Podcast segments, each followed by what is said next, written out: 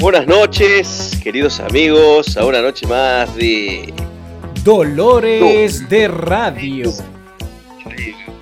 Quizás nos escuchen un poco de manera diferente, con algún delay, con alguna tardanza en respuesta o algunas pisadas, querido Navi, porque estamos grabando de manera especial, ¿no es así? Hoy estamos cumpliendo con la ley. Sí, porque bueno, todos conocemos la situación mundial. Es muy extraño, ¿no? Parecía que nunca iba a llegar eso que veíamos en las películas, la pandemia, en este caso el coronavirus, así que estamos haciendo el programa Dolores de Radio, uno cada uno en su casa, ¿no? ¿No? Digamos, es así, entonces por eso va a haber vía Skype. Nos estamos mirando las caras así, viendo el, el patio de usted. Lamentablemente Lamentablemente, así, estoy, casi es, estoy, lamentablemente los oyentes no pueden ver, pero estoy filmando, iba a decir, pero estoy desde el patio de mi casa y nadie en el estudio de Dolores de Radio. Exageró ahí con su comodidad, me parece que tendría que haber puesto un calzoncillo sano, por lo menos. o me tendría que haber puesto un calzoncillo. ah, esos girones era otra cosa, entonces. Era otra cosa, yo soy muy muy cómoda de viejo usanza cavernícola. Sabe que el tema, bueno, el tema de hoy tiene, tiene que ver eh, no solamente con, con algo que ya es recurrente, sino que también tiene que ver con lo que estamos viviendo en la actualidad, porque obviamente lo toca de, de manera transversal. Sí. ¿Qué es? Entonces, ¿lo quiere decir usted? Estábamos eh, por desarrollar las conspiraciones, ¿no? Es así, ¿no? exactamente, teorías conspirativas. Teorías conspirativas. Perfecto, bueno. Sabe que hay mucho para hablar porque obviamente tenemos un montón de material, algunas cosas nos acordaremos, otras no. Ya todos sabemos que lo nuestro es un recurrir a la memoria y algunas lecturas. Sí, señor. Así que vamos a, a tratar de desglosar algunas. ¿Le parece si vamos a un temita musical antes de largar con el tema? Sí, yo lo que quería recordarles a la gente es que podemos, a ver, hablar de cosas tan distintas como eh, el congelamiento de Walt Disney, si es verdad o no es verdad, o si el hombre llegó a la luna, o acerca una de las más recurrentes. Claro, o, lo que estamos viviendo ahora, que es esta cuestión de las, de las enfermedades que son fabricadas en laboratorio, ¿no? que hay teorías que, hablan de eso, del SIDA, que nació en un laboratorio, bueno, el coronavirus, inclusive escuché eso, que son como armas químicas, ¿no? Exactamente, tendremos entonces un espacio enorme para hablar y esperemos que funcione bien este experimento. Sí, señor. Bueno, un tema musical y continuamos con Dolores de Radio.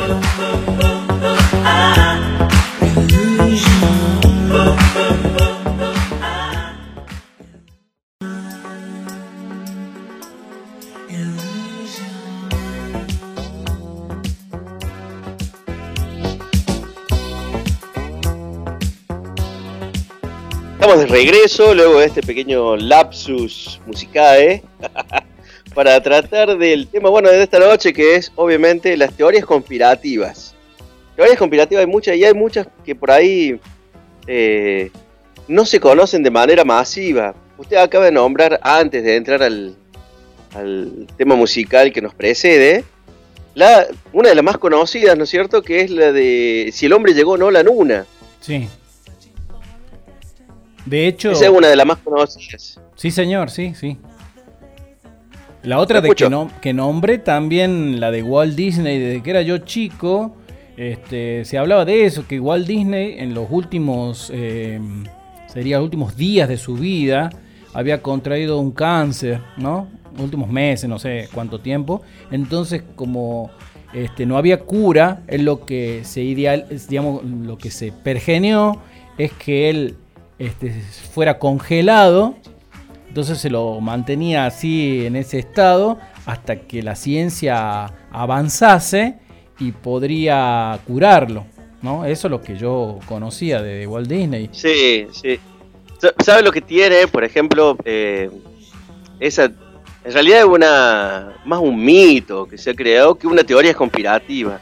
Claro, la teoría conspirativa tiene un fin que persigue que es distinto, digamos. Claro, no, es que después yo le iba a aclarar eso, que yo creo que usted iba por el lado ese más como como eso que está nombrando usted, ¿no? Que porque yo, yo tengo otras teorías conspirativas, pero que son así mucho más de light, de los dibujos animados, ya le voy a decir. Es como ah, que hay un grupo que sabe. ¿Cómo? Diga, diga. Las teorías de las de Jerry contra Tom, la de Corre Camino contra el. Claro, que representan algo, ¿no? Y, y, que a nosotros nos, ah. nos influencian de manera, este, sería, ¿cómo se dice? Por abajo, ¿cómo se dice? Subliminal. Sí, subliminal. Exacto. Negativa. Sí, sí. Sí, sí. Ah, buenísimo. Bueno, no sé si quiere desarrollarlo ahora usted, Navi, al, tema y después vamos. Vaya por la parte de esta serie, después yo doy el toque es un poquito más liviano, ¿no? Bueno, bueno. Esa, la, usted la que, la que nombró ya como para quedarnos con esa, la primera, que es si el hombre llegó efectivamente o no a la luna eh, todos sabemos que el hombre llega a la luna en 1920 de julio de 1969. Sí, señor. Claro, por eso deja el Día del Amigo. Sí, sí. No sé si tendrá que ver mucho con la, con la frase que, dice Armstrong al bajar de la nave. Un pequeño paso para el hombre, un gran paso para la humanidad. Como que eso es lo que nos, nos une a, nosotros en una gran eh, amistad universal. ¿Sabe lo que pasa? no sé por qué. Mire, yo lo que sabía era que en ese momento, en esa, cuando estaban transmitiendo esa supuesta alunización, se habían detenido todas las guerras en el mundo, ¿sabe? El día ese no hubo combates. Entonces por eso en esa representación de esa situación es que digo, bueno, la, amistad eh, en el mundo, ¿no? Entonces por eso se puso como día de, del amigo. Porque en ese día no hubo combates. Bueno, puesto el día del televisor, de último. Claro, pero eh, ah, de eso, de eso, cuando se justifica por qué se puso el Día del Amigo, es por eso, ¿no? Porque dicen que no hubo combate. Bueno, ahora, ¿cuál es la cuestión conspirativa de todo esto? Sí. Que era la, la espacial. Claro.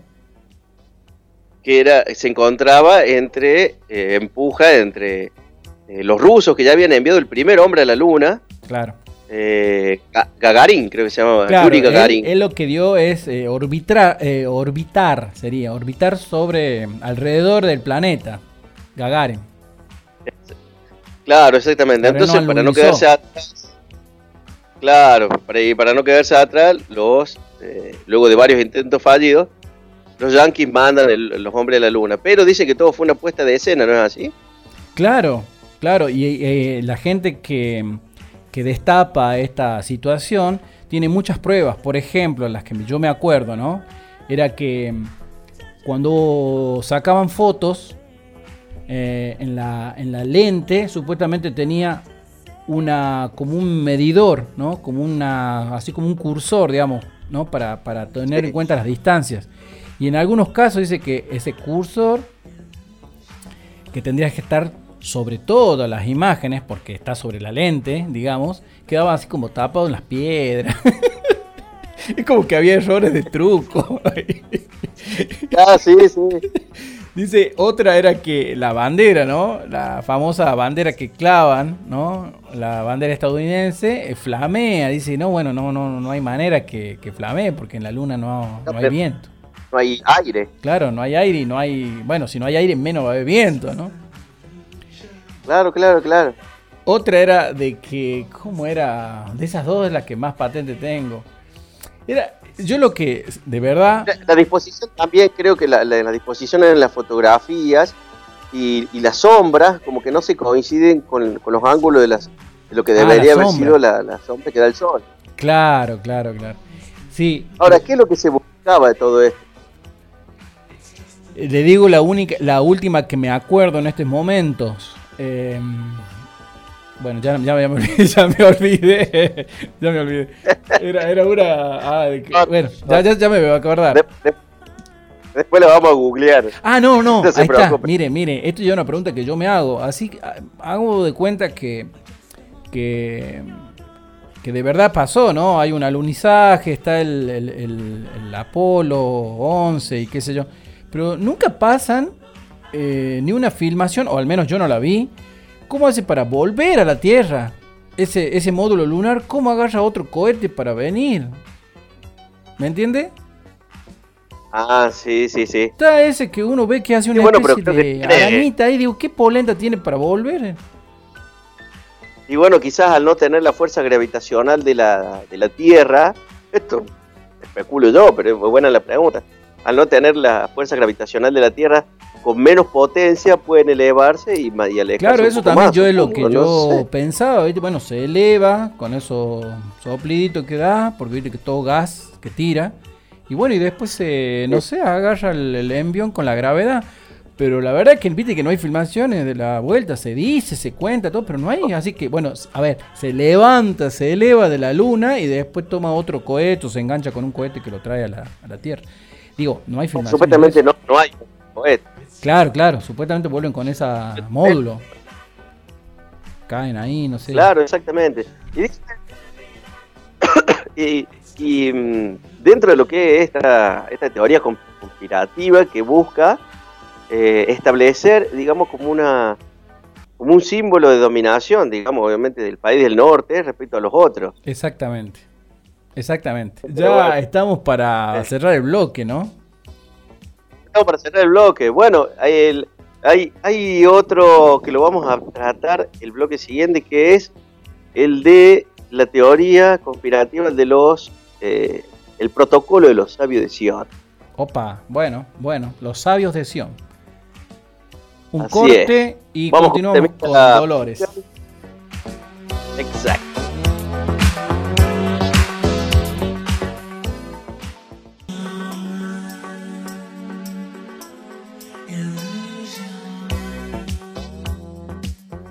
Sabe, Navi, que esta teoría conspirativa, eh, referida al viaje a la luna, al anurizaje en la luna, eh, no creo que haya tenido tantas, por lo menos que nosotros sepamos, consecuencias nefastas como ha tenido otra teoría conspirativa eh, referida a, los, al llamado protocolo de los sabios de Sion. No sé si usted lo conoce. No, no sé nada. Sé que tiene que ver con, el judaísmo, pero nada más. Eh, ¿Puede ser? Exactamente. Es, un, claro, es, la, supuesta. En realidad es un libro eh, establecido por el judaísmo eh, donde se establece eh, la búsqueda de dominación universal o del mundo. No sé si es partiendo de que de lo comercial, de, dominio mental, así, pero se establecieron ciertos, por eso se llaman los protocolos, protocolo de los sabios de Sion, obviamente al, decir Sion está haciendo referencia al judaísmo, y los protocolos son los pasos a seguir para una supuesta dominación mundial. Este tuvo mucha, muchísima, pero muchísima presencia e importancia y se le dio hasta el, rasgo de, clave dentro de lo que fue, de, se conoció el, antisemitismo de principio de siglo, y después llegó bueno a su ápice en la época del nazismo, la Alemania nazi, Hitler. Muchos se tomaron de esas supuestas búsquedas de dominación de los judíos eh, para, bueno, para formar lo que vendría a ser otra gran conspiración, pero esta sí no tenía nada de oculto, que era la de acabar con el pueblo judío. El nazismo eh, tuvo como parámetro, digamos, también, eh, uno lee, por ejemplo, extractos, no es que lo he leído, pero sí, sí en algunos libros de historia, extractos del Mein Kampf, el, mi lucha de Hitler, y en él deje claro, digamos, eh, esta postura que supuestamente se encuentra dentro de este protocolo de búsqueda de señorío judío por sobre todas las naciones. Sí, la pregunta que me surge a mí es la siguiente.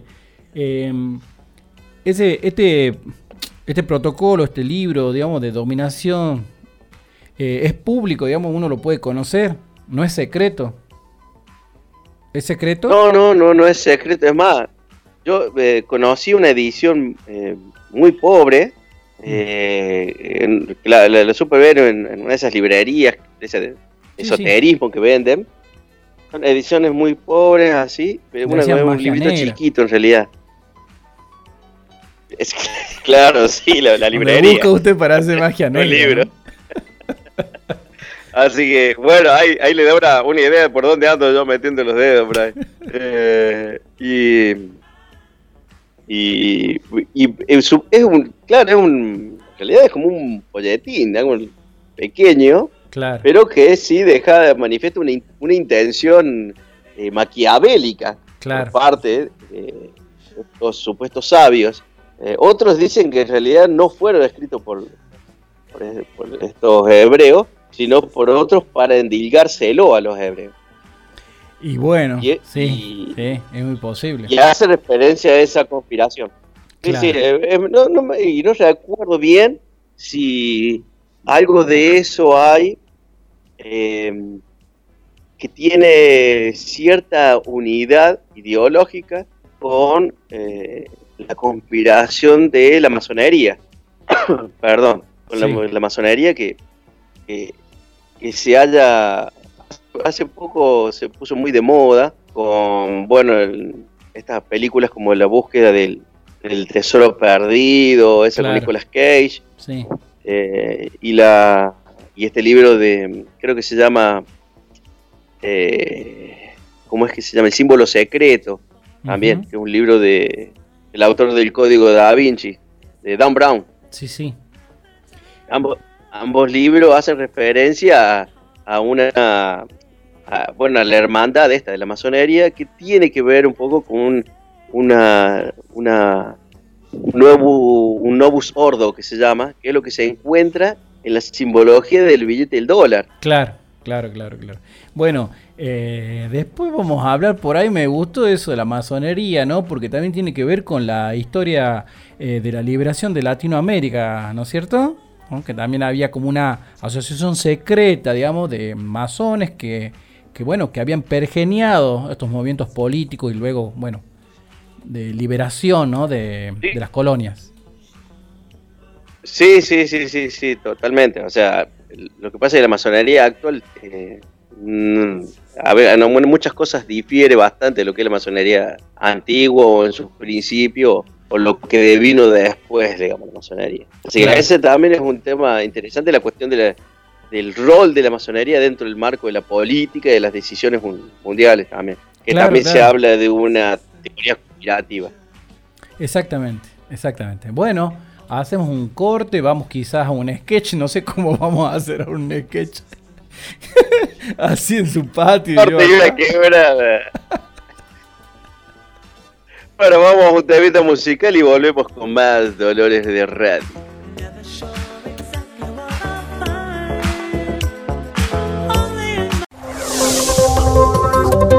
Estamos transmitiendo directamente desde el barrio. en qué barrio está usted ahí, señor Márquez? Señor Márquez. ¿Cómo le va, señor? ¿Cómo le va? ¿Cómo le va? Mire, estamos acá transmitiendo desde, desde el barrio Las Polainas. Sí. Desde, el barrio Las Polainas. Usted sabe que nos han, nos han llamado algunos vecinos para que vengamos a ver la situación acá porque me dicen que hay gente que no está cumpliendo con los requisitos de la cuarentena, ¿no? sí, y como hay gente en la calle o se la lleva, digamos, hace lo que quiere, está en bailongo, no sé, hay un problema en particular. Hay montonera. Ay, hay un montón de gente acá. A ver, un montón de gente que está desnuda, montonada acá. Ah, a ver, yo me voy a acercar. A ver, espere que. Allá la señora esa. Culo este. Ah, perdón, la cola, perdón, no se puede decir que eso acá no, estamos en una radio Por favor. respetable. Eh, la cosa está acá y, a ver, me voy a acercar a la señora para ver acá qué están haciendo. Pregúntale, por favor. Sí, señor, ¿por qué está todo acá tirado desnudo haciendo así como una gran bola de carne? Epa. No, no estará infectada. Está infectada, me parece. Eh, no sé, o, o es de otro barrio o no le entiendo, señor periodista. A ver, me voy a acercar a otro porque, a ver. dígame usted, ¿por, qué están acá ustedes acá así, formando este enorme bola de carne humana, todo desnudo acá en el momento de cuarentena? A ver, ¿eh? dígame. Me parece que están infectados ahí, eh, Márquez. Márquez, me parece que tendría que alejarse. No, eh, ¿sabes que me olvidé de traer el barbijo? No sé si era eso, pero. Puede sustituirse con eh, calzoncillo, ¿no? Con su calzoncillo ponérselo ahí, ¿no? La prenda de vestir, si la tiene más o menos higienizada, puede usarlo como barbijo. Eh, no, hace mucho que no me lo cambio, eh, Márquez. Eh, eh, no sé si ponerme la parte de adelante o la parte de atrás. Tengo miedo de que. Es mi recomendación. Entre otro tipo de virus. Pero ¿sabes qué? Acá hay uno que me está mordiendo la pata, ¿no? Hay, uno que me está mordiendo la pata. Esto, no, no entiendo. La cuarentena, ¿por qué lo que era? ¿Usted se acuerda por qué? Escúcheme, yo le digo que, no, no, mire, ahí le viene por atrás. No, no, no, cortemos, cortemos, por favor, que lo veo gente atrás de usted. ¡Cuidado! ¡Sí! ¡No, no!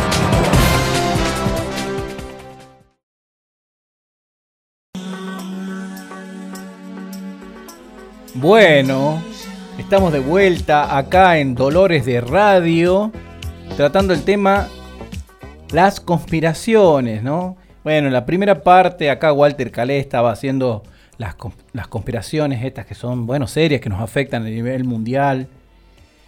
Eh, em, pero yo quería agregar es que hay así, no, no, sé, también le dicen que son conspiraciones cuando hay algo secreto y que no sabemos la razón, o sea, nosotros no sabemos la razón última de la situación. Por ejemplo, a ver, en los dibujos animados. Cuando a uno lo gorrean, por ejemplo.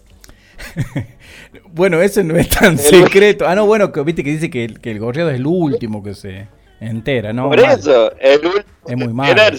Sí, bueno, bueno, muy mal eso. Escúchame, no, yo le voy a decir, por ejemplo, en los dibujos animados, que en Bob Esponja, yo me gusta mucho Bob Esponja. Está, está representado, dicen los personajes en un principio, como si fuesen los, pecados capitales. ¿Sabía usted? ¿Escuchó eso? No, no, no, es la primera vez que lo escucho. ¿Pero sabe usted de Bob Esponja? ¿Vio Bob, Esponja? Eh, conozco las imágenes, pero nunca me he sentado a verlo. No, es muy interesante, ¿no? Porque, por ejemplo, está representado la ira, la codicia, la pereza, que son los más evidentes. Eh, em, la gula. La gula, sí señor. Y, bueno, obviamente, cuando uno lo ve, uno piensa en un principio, yo pensaba lo, estereotipado que estaban los personajes, pero nunca lo había pensado de esa manera, ¿no? Como los pecados capitales. Y después dije, sí, che, están, es así.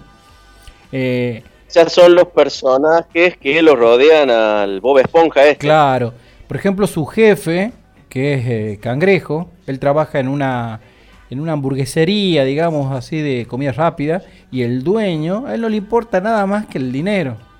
O sea, todo lo que, lo que hace eh, por los demás, o inclusive ahí en su negocio, es para ganar dinero. Obviamente esa es la codicia. Calamardo ah, siempre está... Y otro que es muy similar a eso es el de Blanca Nieve. Vio también, también dice de los, sí, de los, siete nanitos eran los siete pecados capitales. Sí, bueno, acá también está un gruñón, ¿no? Que él, digamos, o, este también se... Esto no se enoja, es la sería la ira, no sé cómo representarlo, eh, a lo que es Calamardo, ¿no? Calamardo es su compañero de trabajo, que es un tipo que hace la justa y qué sé yo. Y el otro que es bien evidente que es la pereza... Sí, diga, diga, diga. Eh, Andrés Calamardo. El que hace la, el que hace representa, digamos, el que representa a la pereza es eh, Patricio Estrella, ¿no? Que es una estrella de mar que lo único que hace es vivir debajo de una piedra, es no trabaja, nada, digamos. Eh, bueno, hasta que no te lo dicen o alguien se pone a analizar esa manera, vos decís, mira, vaya, puede ser así. Digo, no sé si eso lo dijo el autor, ¿no? Que el autor, fíjese, el autor de Bob Esponja es un, tipo que es un biólogo marino y se dedicó después a hacer dibujo animado. Ah, mire. Bueno, otro ah, de sabía. Mire, eh, Hillenburg. Otro eh, que es interesante es... ah, ay, se me fue. Se me fue uno de los dibujos animados que también... Le traigo uno hasta que usted Sí, se acuerde. sí, sí, por favor. También ya que estamos dentro del marco de los dibujitos animados, Sí. eh, ciertas líneas interpretativas hacen una, una, una hermenéutica, una interpretación de lo que es el Rey León. Ajá.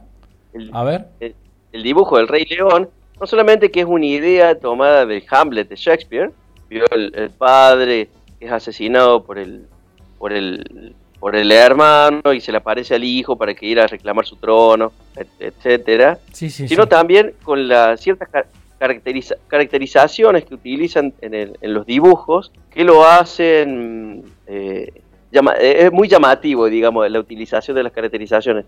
Por, por ejemplo, el Mu- Mufasa, que es el malo, el que lo mata el rey, eh, indudablemente tiene una, eh, una fisonomía que se asemeja al árabe.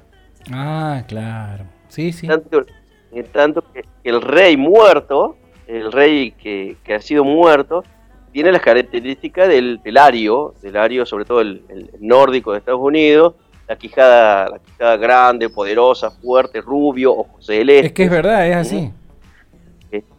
Las hienas, las tres hienas que aparecen, tienen características negroides, por ejemplo.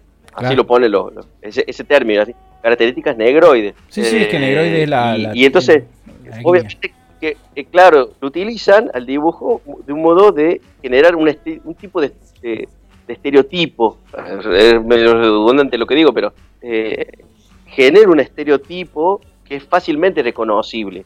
Sí. Eh, si, de- si después uno lo, lo, lo- lo asocia de manera sublimal, como usted lo ha nombrado al principio, que es como actúa en este tipo de mensaje. Exactamente. Eh, en la mayoría de los dibujos animados de los 80, donde había combate, por ejemplo, G.I. Joe, el dibujito ese, eh, bueno, que es un soldado, así, una especie de comando norteamericano, ¿viste? Todos sus enemigos, indefectiblemente, eran negros, pelados, asiáticos, inclusive así, morenos. O sea, el estereotipo. ¿viste? de- que no son una. A ver, el, el ario. Siempre sus enemigos son así, de una etnia diferente, ¿no? Eh, Exactamente. con Hay acento, una ¿vio? en la, en la ¿Viste? Cuando hablan le hacen un acento o alemán, ¿no? O inclusive Sí. un acento árabe después. Bueno, eso obviamente son ¿no? Eh, eh, cosas hechas a propósito, porque no son casualidades, digamos. Exactamente, exactamente. Entonces Sí, hay toda una manipulación que, que llega no solamente al pueblo estadounidense, porque esto es eh, se generaliza, ¿no? Claro. Hay un tipo de conspiración quizás eh, eh, solapada, pero que si uno se pone a pensar un poco, y a eso no hace falta muchos análisis profundos para darse cuenta de que hay una intencionalidad de fondo. Sí, sí, sí, es verdad. Bueno, ya estamos cerrando este bloque, ¿no? Ya es hora de escuchar Bueno, un tema porque no musical. estoy. Está bien, pero eh, yo estoy totalmente relajado acá en el patio de mi casa junto con mis perros, así que si por ahí se escucha algún ladrido, sabrán perdonar. Bien, bien, perfecto. Vamos a un, no sé, a un sketch o a música y después continuamos. Sorprenda.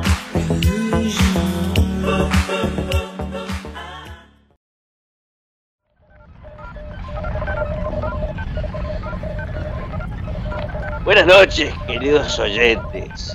Nos encontramos aquí en La Noche de la Medusa. Nuestro programa está dedicado para tratar de poner un poco de luz a aquellas publicaciones que encierran un tipo de mensaje subliminal que busca la manipulación mental. En esta oportunidad contamos con la presencia del doctor Danny Brown, recién llegado de Oxford. El doctor Danny Brown es un especialista y se ha dedicado a dar a conocer los trasfondos de los dibujitos animados, ese mensaje que está oculto y que nos quieren hacer tragar a toda costa. ¿Cómo le va, doctor Danny Brown?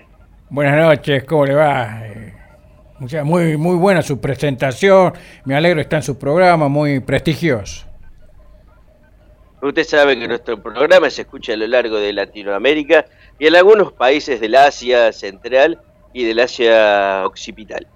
Ahora tenemos, sabemos que usted ha estado dedicado por muchos años ¿no? a la interpretación de los dibujos animados y hay algunos que son muy recurrentes. ¿Cuáles son los que más le consultan, doctor? Bueno, eh, eh, sí, es muy correcto todo lo que dijo usted. Mi libro justamente, eh, acá miren la página, acá cuando empieza en el prólogo, empiezo con lo más obvio, ¿no? Obviamente la representación, ¿no? De, de, los dibujitos animados que parecen inocentes. Este, bueno, realmente son una, una educación que hacen al ciudadano y es un desastre. Por ejemplo, el dibujito. A ver, a ver, a ver. Eh, sí, por ejemplo, la pequeña Lulú, ¿no? La pequeña Lulú desarrollaba una nenita que era, era viva. Uno puede decir, bueno, los primeros, eh, a ver, despertar del feminismo, ¿no?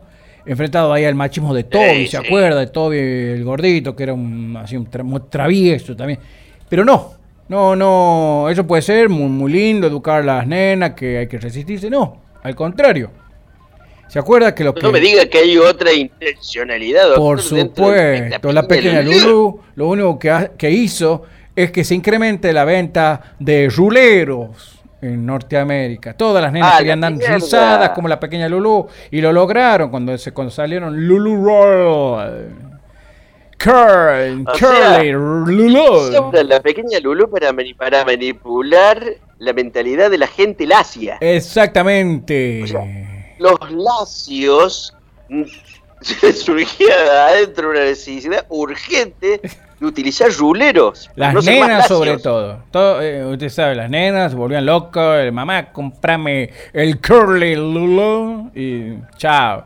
Y es el fin último. Ah, eso, eso explica, entonces, dígame doctor si me equivoco, eso explica la enorme presencia de, de rulos en los años 80. ¿Vio? ¿Vio? Eh, es así, eh, es una prueba. Otro, otro. Usted no sé si quiere decir ah, que tiene un, ahí tiene una curiosidad. alguno que se me haya ocurrido a mí, por ejemplo, el corre caminos y el coyote. Bueno, el coyote, ¿nunca se hizo la pregunta de que el coyote era un tipo que era un consumista? Un consumista, eh, pero enfermo de consumo que lo único que hacía era pedir cosas por internet. ¿Por qué cree que todos compramos cosas por internet ahora? Por porque vimos el coyote. Porque vimos el coyote. Si el, coyote va con, con, sus propias manos, con sus garras, agarrarlo al pájaro ese. Pero no, compraba cohetes que, no sé, que andaban en patines. Compraba, se le rompía eso. ¿Vio? Es un llame ya de, los años 80. Claro, y ir al toque, ¿no? Llegaba, hasta ahí nomás, ¿de dónde sacaba la plata? Dice usted, en vez de comprarse directamente un, un delivery de, de, carne, qué sé yo. No, no, nos educaron para que consumamos. Y aquí estamos, ahí comprando. Es más, espere que me llegue una, una notificación ahí de, de mercado, ya sabe cuánto. He comprado ahí un lápiz que, que, que, escribe bajo el agua. No me sirve a mí, pero no sé, me gustó la propaganda. Excelente, doctor. Nunca, nunca se me había ocurrido esta, esta voracidad por, por, el consumo del coyote. Eh, Entonces, no era voracidad por el camino, sino voracidad por el consumo mismo. Y porque si no, ¿cuál es la lógica? Si puede comprar un cohete, un, no sé, un auto, eso, no sé, viste que compraba rieles, compraba yunques, compraba cosas así, compre comida y chao. Era compra por compra. Ahora, sí. ¿cómo explicaré usted la utilización de ropa interior sobre los pantaloncillos largos de los superhéroes? Bueno, ese es un misterio que me parece que usted lo, lo, tiene más claro porque por la cara que pone, ¿no? Usted me podría decir... Me extraña, ¿por qué dice ese tipo de cosas? Ahorita les estoy preguntando lo que me preguntan acá por WhatsApp los nuestros oyentes. No, usted sabe una cosa que no pude. O sea, lo puedo deducir, pero yo no quiero decir nada que no sea cierto. Así que yo lo dejaré ahí, los calzoncillos por afuera.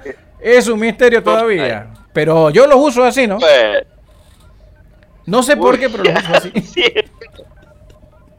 Se nota, doctor, se nota. Bueno, le agradecemos por la presencia, le agradecemos también que nos haya dejado su libro para que lo sorteemos y le agradecemos también que se haya cambiado el calzoncillo, que se lo haya dado vuelta. Muchas, gracias, muchas gracias. Capítulo de E La Mecha.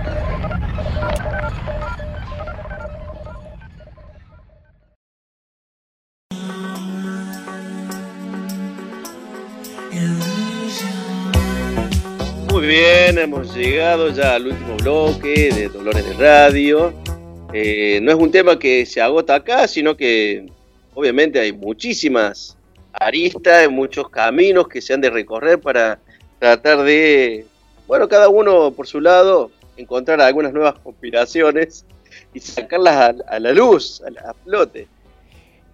Escúcheme, eh, me estaba acordando eh, lo que me quedaba en el tintero en el bloque pasado era de un dibujito animado que eh, se llama A. Arnold, ¿no? Acá decían Oye Arnold o algo así, que era el, niño cabeza de balón. Usted me dijo que no se acordaba, es un dibujito de, de los 2000 ya. No se acuerda, ¿no? Un chico que tenía cara, no, no, cabeza de balón así. No, no, lo he visto. Pero como un balón de, de fútbol americano, así, ovalado, una guinda, ¿no? Y el tema es que los papás de, él eran así como grandes, ¿no? Así de personas de, edad, digamos, como si fuesen sus abuelos. Entonces, eh, creo que le decía abuelos inclusive. Entonces lo que se deducía es que, pasaba esto. Que en realidad los que dice ahí que son abuelos eran sus padres. Y como, escuche esto, lo, lo, raro, es que al ser personas grandes, dice que hay más posibilidades que eh, los hijos puedan tener hidrocefalia. Y eso es lo que tenía este personaje, según el que está elaborando esta, esta cuestión. ¿no? Teoría. Claro, una ah, teoría. no, no sabía. Se acuerda también la otra teoría, por eso le digo, hay muchas que dejamos en el tintero. Bueno, de la muerte de Paul McCartney. Bueno, hay una que hay una que olvidé mencionar, pero está basado en un libro de dos eh, chilenos que lo quiera leer y lo pueda conseguir. Ellos escribieron dos libros, pero principalmente el primero es muy recomendable, que se llama Para leer al, pato Donald. Claro. Ajá. Ambos escritores, que son de los 70, obviamente son de una línea marxista del pensamiento, pero hicieron todo un análisis sobre la cuestión el colonialismo inmerso dentro de las historietas de, Disney. Sí. está excelente el libro para leer al Pato Donald. Y después tiene otro que se llama Superman y sus amigos. sí, y está muy muy bueno, un libro muy muy recomendable. Quizás algunas cosas han quedado anacrónicas, porque hay que ubicarlo en la década del 70, ¿no es cierto? Pero sirve para comprender eh, eh, muchísimos eh, elementos, por ejemplo, nunca hay casi, casi no existen relaciones de padre e hijo en los personajes de Disney. Siempre son sobrinos y tíos. Sí, sí. Y bueno, y a partir de ahí, Pero ellos decían, eh, decían la utilización de los guantes, etc. ¿Y decían que por qué era eso? Porque yo, yo también lo pensé alguna vez, pero ya le digo mi teoría. Sí, sí, ellos, lo decían precisamente, eh, ese es uno de los, de los, de, los, pequeños apartados que tiene el libro, y que era precisamente el hecho de, de, se presentan eh, familias eh, destruidas, digamos. No, hay, no, no existen progenitores. El progenitor no, no, tiene presencia, eh, salvo en el, lobo y el lobito, que son los únicos personajes que tienen progenitores. El hecho, por ejemplo, de que Donald utiliza la ropa de arriba y abajo está desnudo, digamos. Sí. o sea, eso, eso y otras, otras más, no me recuerdo, pero principalmente traía muchos ejemplos de, de mod, de, de algunas historias eh, donde se referían a pueblos subdesarrollados de, de, Sudamérica, de América Latina, o pueblos subdesarrollados de, de, de África, y, y esta, esta referencia, que los malos siempre eran pintados con color negro y con rasgo negroides, así, digamos. El, el, enemigo, el que se presentaba como opositor, Pete Pata de Palo, por ejemplo. Claro. Como opositor siempre. Pite el negro, lo conocía yo acá. Pite el negro. Claro, Pete el Negro, que es Pete, Pete Pate Palo, algo así. Así que ese libro es muy recomendable, muy bueno, teniendo en cuenta obviamente los anacronismos que se pueden llegar a encontrar, pero claro, muy interesante. Y una teoría que nos ha quedado de lado, me parece, Navi, que, que sí ahora tiene mucha presencia, son estas teorías del control poblacional. Del control poblacional. Claro, que es, ya, sea, al haber superpoblación, tiene que haber un modo de controlar el número de habitantes. Entonces, por ahí se utilizó la guerra, la guerra real o la guerra bacteriológica. ¿Cómo ah. sería en este caso, por ejemplo? Bueno. Esa es otra de las teorías conspirativas. Y que tiene mucho, o sea, ah, mucho, decirlo, en realidad referido porque, por ejemplo, el coronavirus ataca principalmente a la gente mayor. Claro. Entonces, se elabora ese tipo de teoría pensando en eh, que es una búsqueda de disminuir la población para que haya más recursos. Claro. Claro, claro. Pero bueno, una a usted se le corta ahora últimamente, ¿no? No sé si cambió de posición o ya está agotado el Skype, pero bueno, creo que creo que todavía está se entendió, se entendió, pero se cortaba un poquito más. Bueno, yo creo que ya hemos, hemos llegado al final, ¿no? Walter. Así es. Así es, totalmente. ¿Se escucha bien ahí? Sí, sí, sí. Sí, sí, hace rato eran unos pequeños cortes, no sé si era el delay, no sé. Ah. Bueno, y, lo único que querría decir antes de que nos vayamos que, bueno, este programa eh, es un ejemplo de concientización de lo que nos están pidiendo. Claro, exactamente, de, estar en, su, en la casa, evitar el contacto. Sí, si paramos el amontonamiento, obviamente paramos los contagios o los potenciales Exactamente, contagios. Eso. Y creo que en esto nosotros también, con esto damos un ejemplo que también debemos cumplir y buscar que la gente cumpla también. Sí, señor. Bueno, nos despedimos. Dígalo usted porque... Sí, no sé si el... sí, eh, eh, ¿cómo se llama? Nos vamos a... Vamos a hacer un canon si hacemos el dolor. Claro, despídase usted, despídase usted. Se escucha bien. Despídalo usted. Bueno, bueno, hasta la semana que viene en esto que hemos dado en llamar Dolores de Radio. Adiós, Navi. Adiós, Adiós, Walter Calé.